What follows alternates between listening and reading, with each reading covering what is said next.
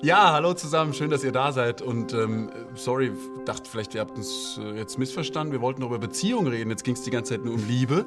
Aber das Ganze wollen wir mal zusammenbringen mit der Frage, warum suchst du eigentlich eine Beziehung? Du, du, du, ba, ba, ja, Chris, äh, eine Frage, die man ja vielleicht mal stellen könnte, ist, äh, warum wollen Menschen eigentlich äh, eine Beziehung haben? Wir können doch eigentlich für uns alleine leben, machen ja auch viele. Aber warum wollen wir eigentlich in Beziehung leben? Ja, wegen Liebe.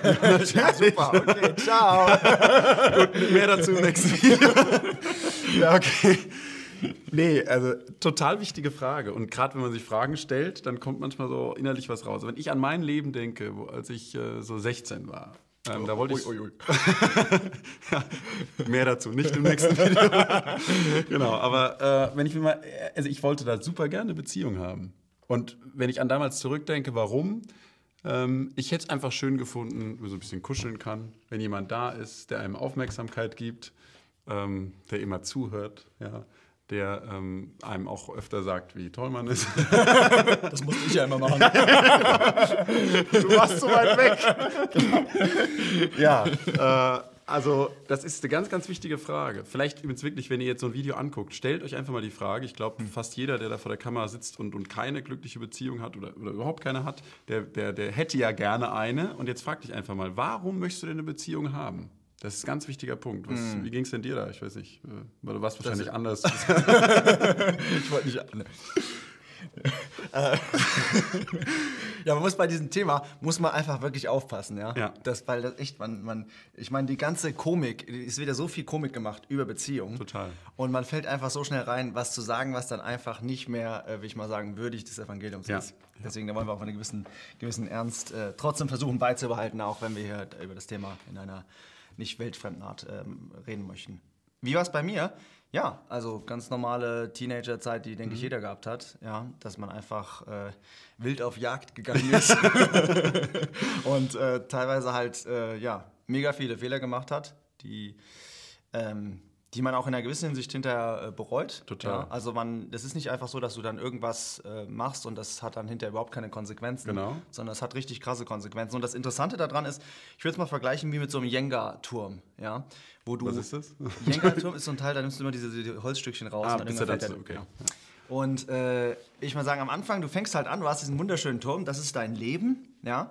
Und dann gehst du vielleicht eine erste Beziehung an, dann machst du die erste Dummheit. Dann ziehst du halt das raus. Mhm. Und das Geheimnis dabei ist, er fällt nicht um. Das ist genauso wie der verlorene Sohn. Der geht in die Welt und da geht es nicht irgendwie gerade zu ein Schwein, ja, ja, richtig, sondern richtig. es geht erstmal richtig Party machen. Es macht richtig viel Spaß. Ja.